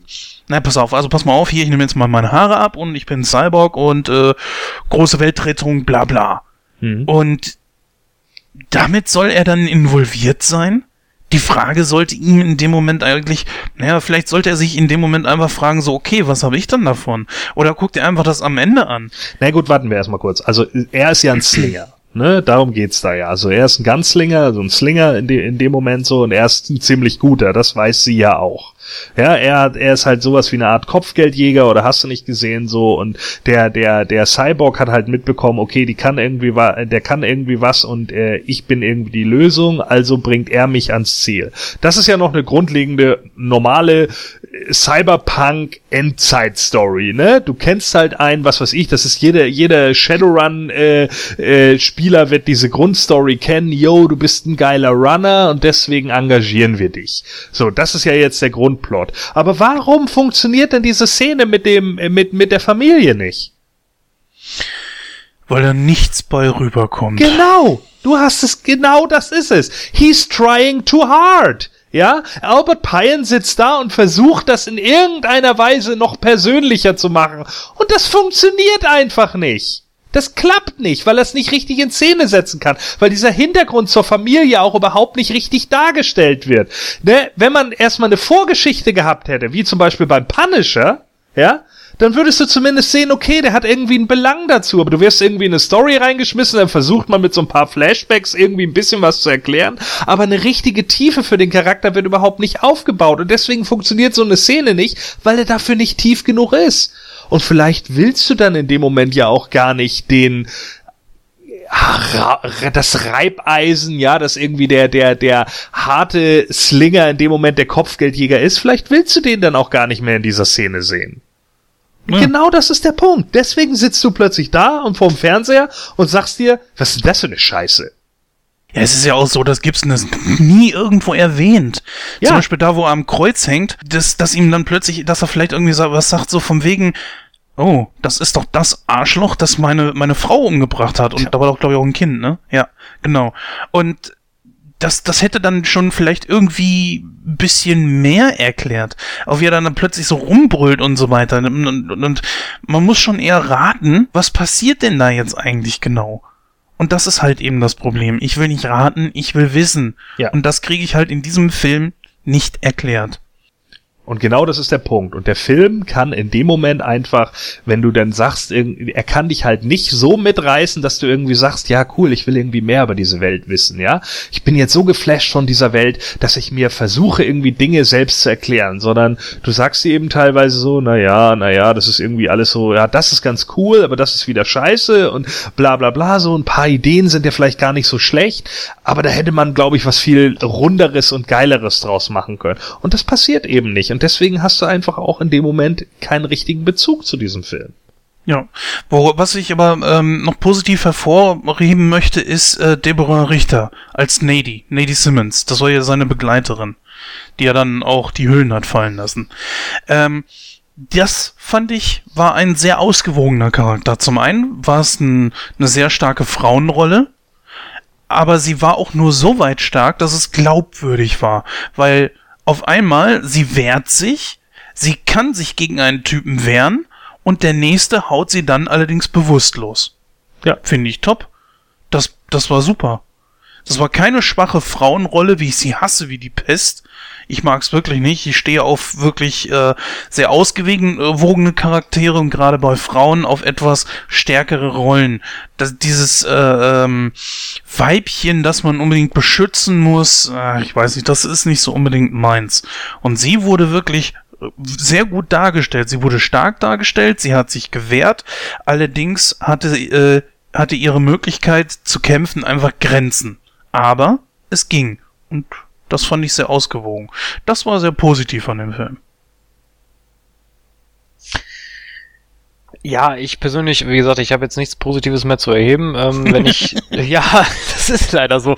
Ähm, Negatives, ja, wie gesagt, also ich, für mich ist das einfach nur stumpfsinniger Müll. Ja, also das, ich, ja, deswegen, wie gesagt, ich habe, ich habe, ich habe mir wirklich Mühe gegeben, durchzuhalten bis zum Schluss, aber ich, ich konnte einfach nicht mehr. Das war mir einfach, also ich habe ehrlich gedacht so, in den 40 Minuten, die ich mir den Film angeguckt habe, sind irgendwie Milliarden von meinen Gehirnzellen gestorben, weil ich einfach, weil ich einfach total. Du hast noch nicht wirklich richtige Grütze geguckt, oder? Ah, ja, gut, es mag schlimmere Filme geben, ja. natürlich, aber ah, ich weiß nicht, aber das war so überhaupt nicht meins. Also das, nee. Ja, negative Aspekte habt ihr ja eigentlich auch schon mit aufgegriffen, ähm, aber habt ihr denn noch so ein paar Punkte, sag ich mal, die, wo ihr gesagt habt, oh nee, Nee, geht gar nicht. Ja, die Verwendung von äh, den bestimmten Kulissenteilen oder halt äh, Kostümen von Masters of the Universe. Gordon hat schon angesprochen, dass äh, Fender halt dieses Kostüm getragen hat, beziehungsweise das Kettenhemd von äh, Blade. Mm, ich habe natürlich auch schon irgendwo geguckt, so. Ich habe nur mal ein paar Rüstungsteile, glaube ich, vom Beastman irgendwo verwendet gesehen. Ich glaube, das Hemd von Kark wurde äh, irgendwo getragen von einer von Fenders äh, Leuten. Aber sonst, äh, ich hatte eigentlich gedacht, vielleicht kommt noch irgendwas von Castle Grayskull. Nee, wurde nicht wiederverwendet. Weißt du zufälligerweise warum, äh, Gon? Nee, ne? Warum Castle Grayskull nicht wiederverwendet wurde. Ja, weil das ja so eine so eine irrwitzig teure Kulisse gewesen ist. Ja, keine Ahnung, vielleicht passte das einfach in dem Moment nicht äh, zum Film an sich. Ich weiß auch nicht, ob sie diese dieses große Stage, die sie da für Masters of the Universe von 87 da irgendwie gebaut haben, ähm, ja, keine Ahnung, ob, ob, ob das einfach nicht passte oder ob sie die Kulisse auch einfach nicht mehr hatten. Das kann ich nicht sagen. Hm. Ja, hast du denn sonst noch irgendwas gesehen, außer das, was ich jetzt schon erwähnt hatte? Ja, mit Sicherheit. Also da ist ja viel Blödsinn drin in dem Film. Ne? Äh, ich meine alleine nur, dass irgendwie alle alle Figuren nach Gitarren benannt sind. Ja, ja. Ist, ist ja schon so eine Sache. Ne?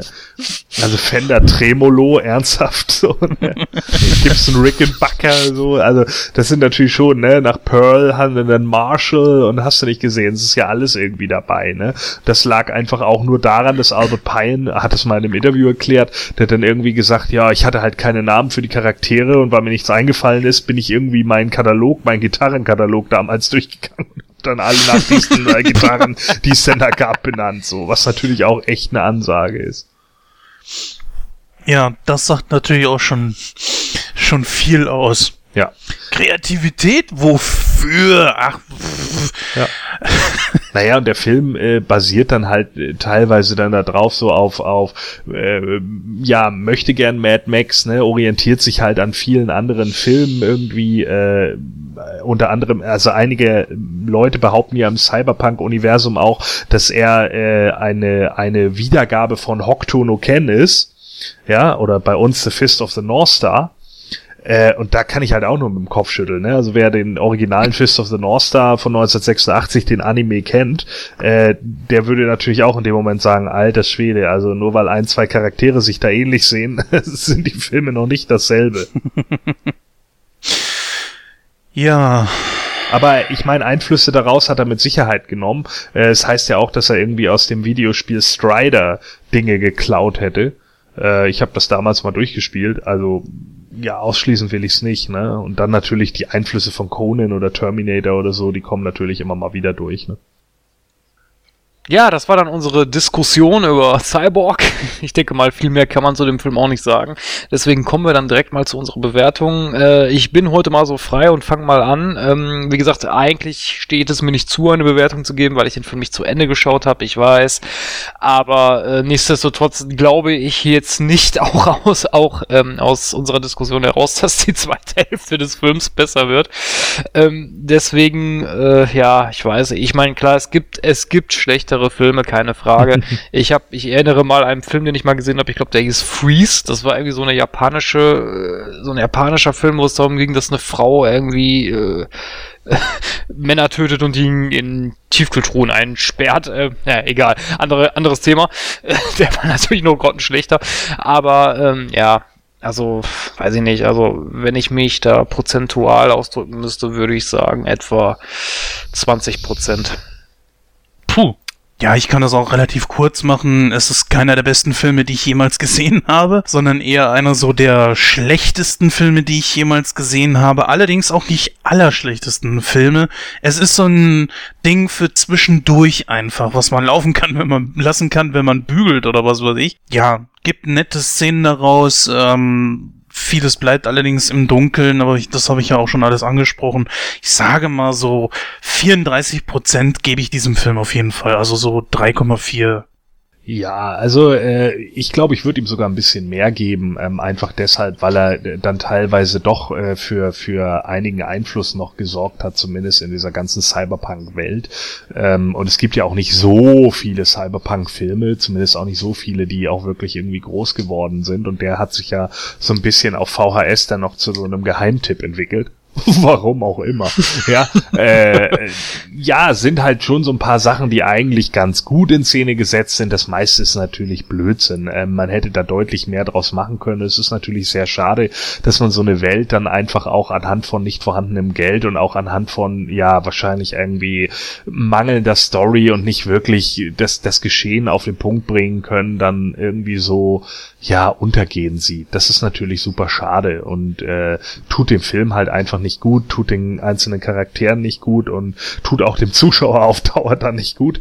Und äh, das ist natürlich genau das, was dann äh, bei dem Film halt irgendwie nach hinten losgeht. Fand ich ein bisschen schade, da wäre sicherlich mehr drin gewesen. Der hat trotz alledem irgendwie so, finde ich, diesen 80s-Flair und den mag ich ja immer ganz gerne, so diesen, diesen schambehafteten äh, Endzeit-Action-Flair, den, den er noch irgendwie rüberbringen kann. Und da gibt's natürlich auch einige in dem Genre, die deutlich schlimmer sind. Äh, ich weiß nicht, wenn man da an, an Bad Raiders oder so denkt, den fand ich dann doch noch äh, eine, eine ganze Ecke mieser als den jetzt hier.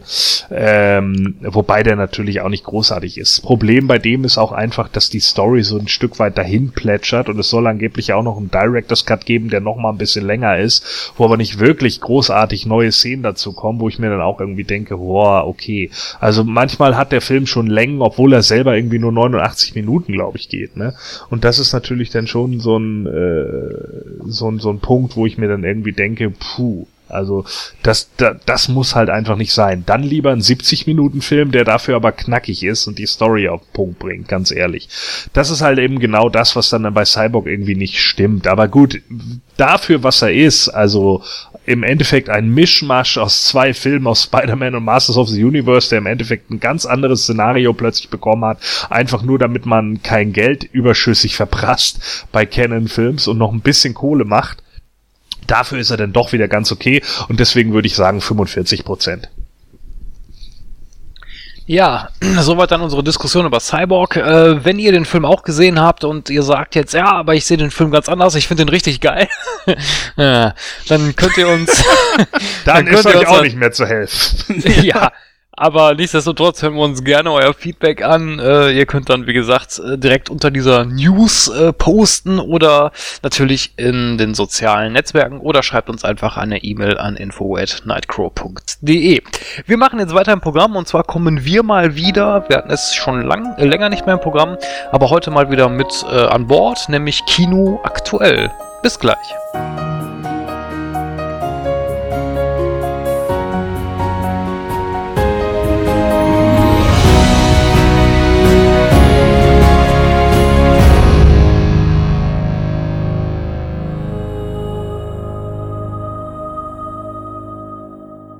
Ja, dann herzlich willkommen zurück zu Kino aktuell. Ähm, wir haben eine kleine Änderung äh, in dieser Rubrik vorgenommen. Bisher war es ja immer so, dass wir uns äh, drei oder vier Filme äh, rausgesucht haben, die äh, im Kino anlaufen, haben uns dazu den Trailer angesehen, äh, ein bisschen bewertet und äh, dann halt gesagt, ob der Film was für uns wäre oder nicht. Das machen wir zukünftig ein bisschen anders, denn wir werden jetzt in Kino aktuell zukünftig nur noch Filme besprechen, die wir auch tatsächlich selber im Kino gesehen haben und ja, dann natürlich auch ein besseres Feedback äh, euch darüber zukommen lassen. Also kleiner Service von uns an der Stelle. Ich denke mal, damit wird die Rubrik auch ein bisschen knackiger und äh, geraffter. Und ich glaube, der Jens äh, hat sich auch Filme im Kino angeschaut, die er, die er hier empfehlen oder halt nicht empfehlen kann, oder Jens? Ja, so ein paar. Ähm, also zum einen, ich habe auch The Revenant gesehen. ich, ich finde das sehr interessant, was Gordon da erzählt hat, dass tatsächlich Leute rausgegangen sind. Und ähm, es ist tatsächlich so, dass dieser Film extreme Längen hat. Der geht jetzt, glaube ich, etwas über zwei Stunden und diese Längen verdient er einfach nicht. Was haben wir da für eine Story? Äh, ich weiß nicht, Gordon, kannst du die Story eben kurz weitergeben? Bei dir ist es, glaube ich, ein bisschen frischer. Ja, also grundlegend haben wir hier eine, eine Rache-Story. Äh, es geht ja im Endeffekt darum, dass wir amerikanische äh, äh, ja, Einwanderer haben sozusagen, ne, die, die, die Indianer aus ihren Tälern vertrieben haben, die äh, für ihren eigenen Status da äh, Tiere erlegen, äh, Fälle irgendwie an Leute verkaufen und so weiter und so fort, Indianer Frauen gefangen nehmen, um sie zu vergewaltigen. Und hast du nicht gesehen? Und es gibt halt einen Indianerstamm, der auf der Suche nach der eigenen Tochter ist.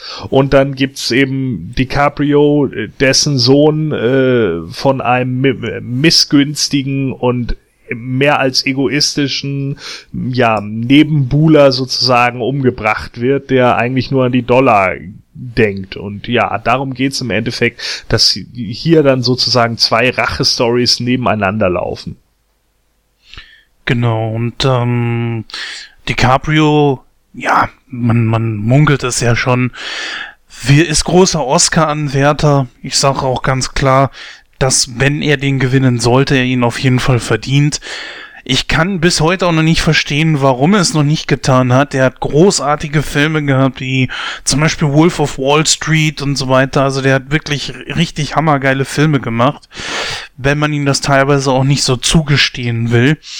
Ich denke allerdings für The Revenant wird's jetzt langsam Zeit. Naja, ja. ich kann dir ganz einfach erklären, warum er ihn bisher nicht gewonnen hat. Die Konkurrenz war einfach immer größer. Und äh, auch wenn man jetzt irgendwie sagt, ja, DiCaprio müsste ihn jetzt eigentlich bekommen und ich gehe auch stark davon aus, dass er ihn bekommt, ganz einfach deshalb, weil er hier auch ziemliche Strapazen auf sich genommen hat, weil er ja da irgendwie im Schnee gedreht hat, halb nackt und hast du nicht gesehen. Und da werden dann natürlich viele dann auch in dem Moment vielleicht auch ein Stück weit auf seine Karriere gucken, aber es ist ja nicht ganz fair, wenn du jetzt eine herausragende Leistung in einer Hauptrolle hast in einem anderen Film, dann trotzdem DiCaprio den Film zuzusprechen, weil er in der Vergangenheit gute Filme gemacht hat. Ja, genau. Ne? So einen Oscar ja. gibt es ja und der nennt sich der Oscar fürs Lebenswerk. Trotzdem muss ich sagen, der Film kommt als das, was er eigentlich ja ist, ja ein Western, nicht rüber. Also es ist natürlich nicht der typische Western, den wir kennen, jetzt nicht sowas auch nicht unbedingt wie The Hateful Eight oder sowas, aber er kommt ja gar nicht als Western rüber. Es ist ein typischer Rachefilm, der rein zufälligerweise in dieser Zeit spielt, so empfinde ich diesen Film und Es ist tatsächlich, wie du schon gesagt hast, deswegen kann ich nicht sonderlich viel hinzufügen, dass man fast etwas über eine Stunde DiCaprio dadurch äh, verschiedene Szenarien stapfen sieht, äh, wo er knapp dem Tod entgeht. Ja, man hat dann natürlich versucht zu zeigen, so okay, äh, guckt mal, der Typ ist fast am Ende und damit das auch glaubhaft ist. Manchmal ist halt eben weniger mehr und das hätte an dieser Stelle einfach dann äh, sein müssen. Man hätte den Film raffen müssen. Das Ende wiederum, ohne natürlich zu spoilern, ist äh, dementsprechend schon wieder etwas meines Erachtens nach langweilig. Siehst du das genauso? Ähm, ich finde das Ende relativ realistisch. Also es ist ja schon eine, eine, ein Versuch einer realistischen äh, Darstellung. Ne? Wie, wie würde es tatsächlich laufen, wenn es so kommt? Also für mich ist der Film auch kein Western. Für mich ist das ein Abenteuerdrama. Ne? Also, ja, könnte man so sehen, ja. Wenn man es wenn man's so sehen würde, so. Ähm, weil er genau diese Sachen eben hat. Inarito, der, der ja den äh, Film gedreht hat, der hat sich natürlich schon sehr auf diese einzelnen Charaktere und auch auf besondere An äh, Aufnahmen gestützt. Ne? Ich habe also ich sehe da halt sehr viele Allegorien, die er dann irgendwie zieht. Wie, wie ist der innere Kampf und wie kann man den inneren Kampf eines Mannes tatsächlich darstellen, ohne dass man ihn großartig sprechen lässt und ohne dass die, die Kopfstimme oder ein Erzähler dazu irgendwie spricht. Und das hat er ganz gut eigentlich in Szene gesetzt. Dass das natürlich einigen Leuten dann irgendwann tierisch auf die Nüsse geht, weil es sich dadurch natürlich auch hinzieht, das ist dann eine andere Nummer. Damit muss man halt rechnen. Aber bei diesen echt Leute aus dem Kino gegangen? Ja, natürlich. Mehrere sogar. Also ich meine, ich, ich kann es nicht nachvollziehen, weil ich bin immer der Meinung, wenn ich mich ins Kino setze mit, was weiß ich, einer Coca-Cola, Popcorn und, und irgendwie einer Karte, dann habe ich fast 20 Euro ausgegeben, ja? Ja. Dann will ich auch für meine verdammten 20 Euro auch was geboten bekommen. Auch wenn es in dem Moment vielleicht kacke ist, gehe ich aber dann nicht äh, vorher raus. Also ich bin noch nie in, aus einem Film vorher rausgegangen, ja? Und ich habe, äh, keine Ahnung, Iraq Attack gesehen, ich habe äh, Power Rangers, der Film im Kino gesehen und ich, ich äh, weiß ich nicht, so ich habe Pokémon der Film im Kino gesehen, ja. Und, und ich habe auch Uwe Bolls House of the Dead bei dem Fan beim Fantasy Filmfest im Kino gesehen so und trotzdem bin ich nicht aus diesem Film rausgegangen, weil ich das einfach auch ätzend finde, äh, äh, Filme vorzeitig zu verlassen. Wenn, dann guckt man sich bitte alles von, von vorne bis hinten an. Das ist mir nur einmal passiert und da war mir schlecht. Dann bin ich nach Hause gefahren. Ja gut, das ist was anderes. Leider auch zu einem verdammt guten Film, muss man sagen. Das war nämlich äh, Hannibal.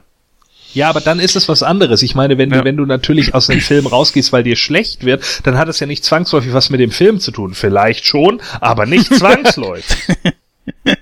Ja. Ja, habt ihr denn sonst noch irgendwas gesehen im Kino? Oh ja, und zwar lang erwartet The Hateful Eight mit Kurt Russell und Samuel L. Jackson in der Hauptrolle. Der neue Tarantino. Gordon, den hast du nicht gesehen, ne? Nein.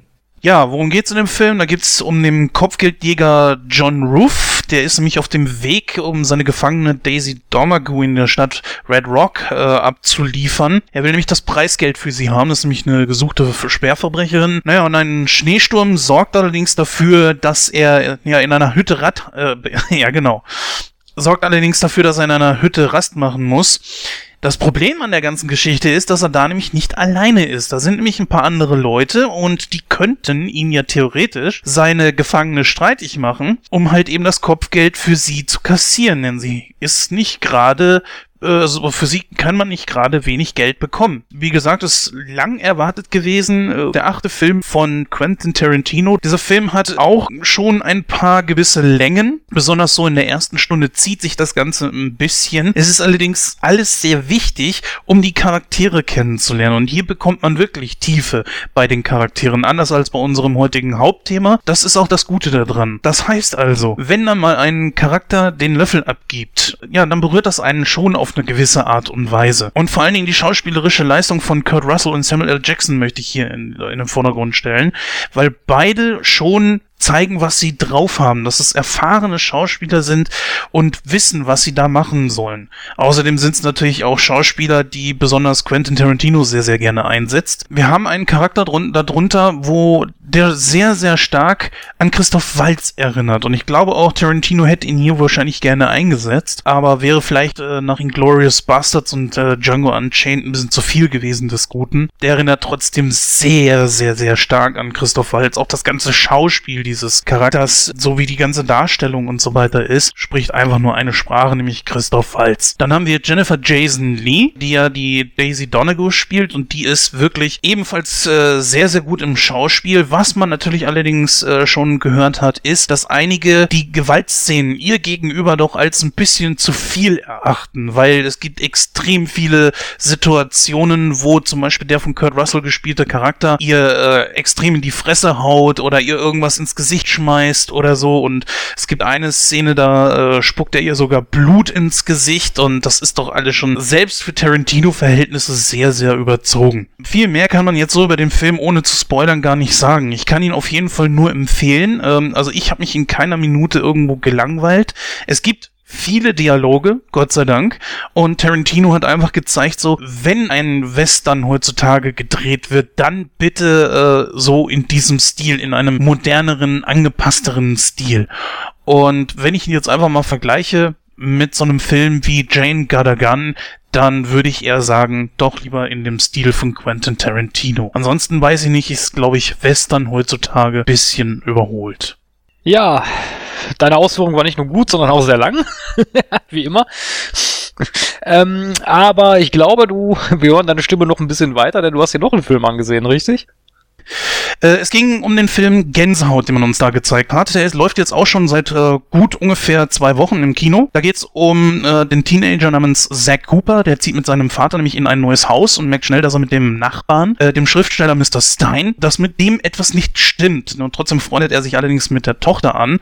Muss allerdings auch schnell feststellen, dass Stein einen guten Grund hat, warum dieser sich seltsam benimmt. Als Zack nämlich eines Tages ähm, Steins Bücher öffnet, werden die Figuren aus dieser Geschichte nämlich lebendig. Das ist, ähm, finde ich, ein sehr innovatives und eine sehr, sehr tolle Story. Sie ist auch sehr, sehr kurzlebig. Ich glaube, der Film geht gerade mal so um die 90 Minuten oder so und äh, das ist eine richtig schöne Geschichte, die, wenn man äh, sagt, man möchte jetzt einen Kinoabend machen, man hat Bock auf ein bisschen was äh, Neueres und äh, auch ein bisschen 3D und so weiter, ist das alles überhaupt kein Problem. Gänsehaut bietet einem 3D vom Feinsten. Die Animationen sind wirklich richtig genial gelungen.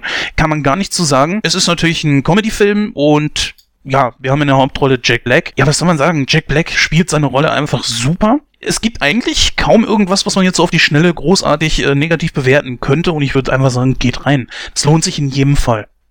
Ja, soweit dann Kino aktuell. Äh, wie gesagt, diesmal ein bisschen umstrukturiert. Ich hoffe, ähm, ja, das gefällt euch so besser, als äh, wie wir es vorher gemacht haben. Wenn ihr da noch irgendwelche Verbesserungsvorschläge habt, dann könnt ihr uns natürlich auch hier ein Feedback zukommen lassen. Bleibt jetzt eigentlich nur noch die Verabschiedung und da hören wir uns gleich.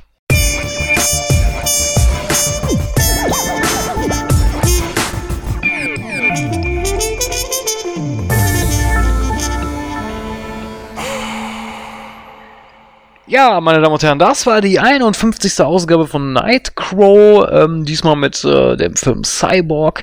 Ähm, für die 52. Ausgabe werden wir äh, eventuell, oder ich denke mal zu hundertprozentiger Sicherheit, werden wir uns da einen aktuelleren Film widmen, nämlich äh, Deadpool läuft im Kino und den werden wir drei uns natürlich ansehen und in der nächsten Ausgabe von Nightcrow für euch rezensieren. Ja, das war's dann von meiner weiter aus. Äh, Köller Alarv. nee, natürlich nicht. Ich sag einfach nur bis zur nächsten Ausgabe. Bis dann. Ja, war wieder eine sehr, sehr schöne Ausgabe. Diesmal auch ein bisschen ausgewogener und abwechslungsreicher als wie die letzten Male, wo wir nur jeweils einen Film äh, besprochen haben. Nichtsdestotrotz kann man noch sagen, es gibt ja noch zwei Fortsetzungen von Cyborg. Ich glaube, die schenken wir uns allerdings erstmal. Äh, und schieben die vielleicht ganz, ganz nach hinten hin. Ich auf jeden Fall muss sie nicht unbedingt sehen. Und ich glaube auch nicht, dass ich euch dafür begeistern kann oder mich dafür begeistern kann.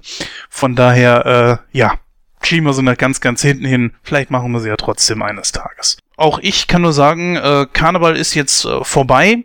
Mm, mich stört's jetzt nicht so wie äh, den Gordon oder halt Christoph, aber äh, ist okay.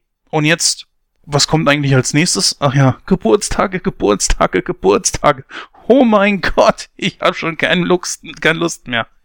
In diesem Sinne, macht's gut, viel Spaß im Kino und hinterlasst viel Feedback. Ach, und wenn ihr mal Zeit habt, guckt doch einfach mal auf, die, auf den YouTube-Kanal von unserer Susi. Die hat da nämlich auch viel an Programmen, wie zum Beispiel Let's Plays und so weiter und so fort. Äh, schließe ich einfach mal mit dem Satz, wenn der Marshall zweimal schießt, gibt's einen lauten Knall. Oh je.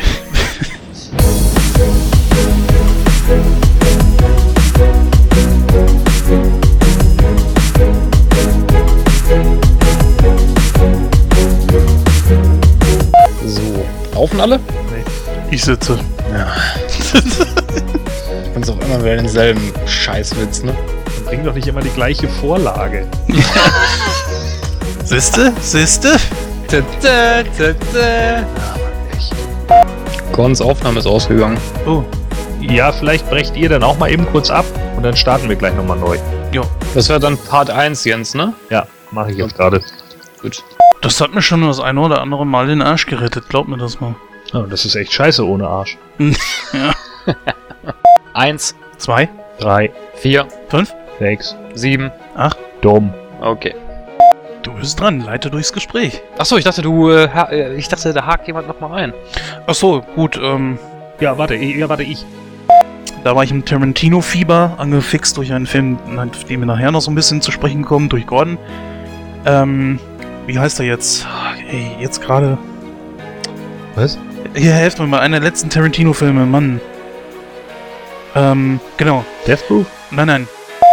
Es wird doch mal Interstellar ausgesprochen, nicht Interstellar. Oder bin ich falsch oder wie, wie ist das? Nö, das eine ist die deutsche Aussprache und das andere ist die englische.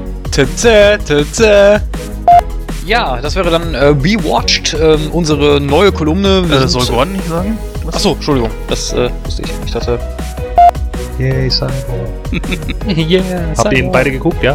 Ich habe ihn nur bis zur Hälfte geguckt, ich konnte dann nicht mehr. Aber gut, okay. Mache ich heute mal ein bisschen mehr den Moderationspart. Das sollst du ja eigentlich generell machen, aber. Ja, weißt schon, was ich meine. Dass das, ähm, ja, sozusagen. Hallo? Ja? Hallo? Ach, scheiße, ich hatte Skype auch auf aus. so, jetzt nochmal. Ja, was haben wir denn noch?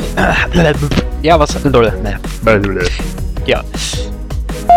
Wenn du mir noch einmal mit dem Ding ins Ohr trötest, lachst du drei Wochen aus dem Gipsbecher.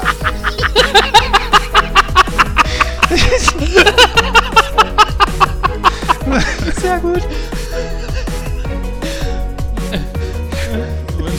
Ja, jetzt krieg ich mal die. Jetzt krieg ich mal wieder die Kurve, ne?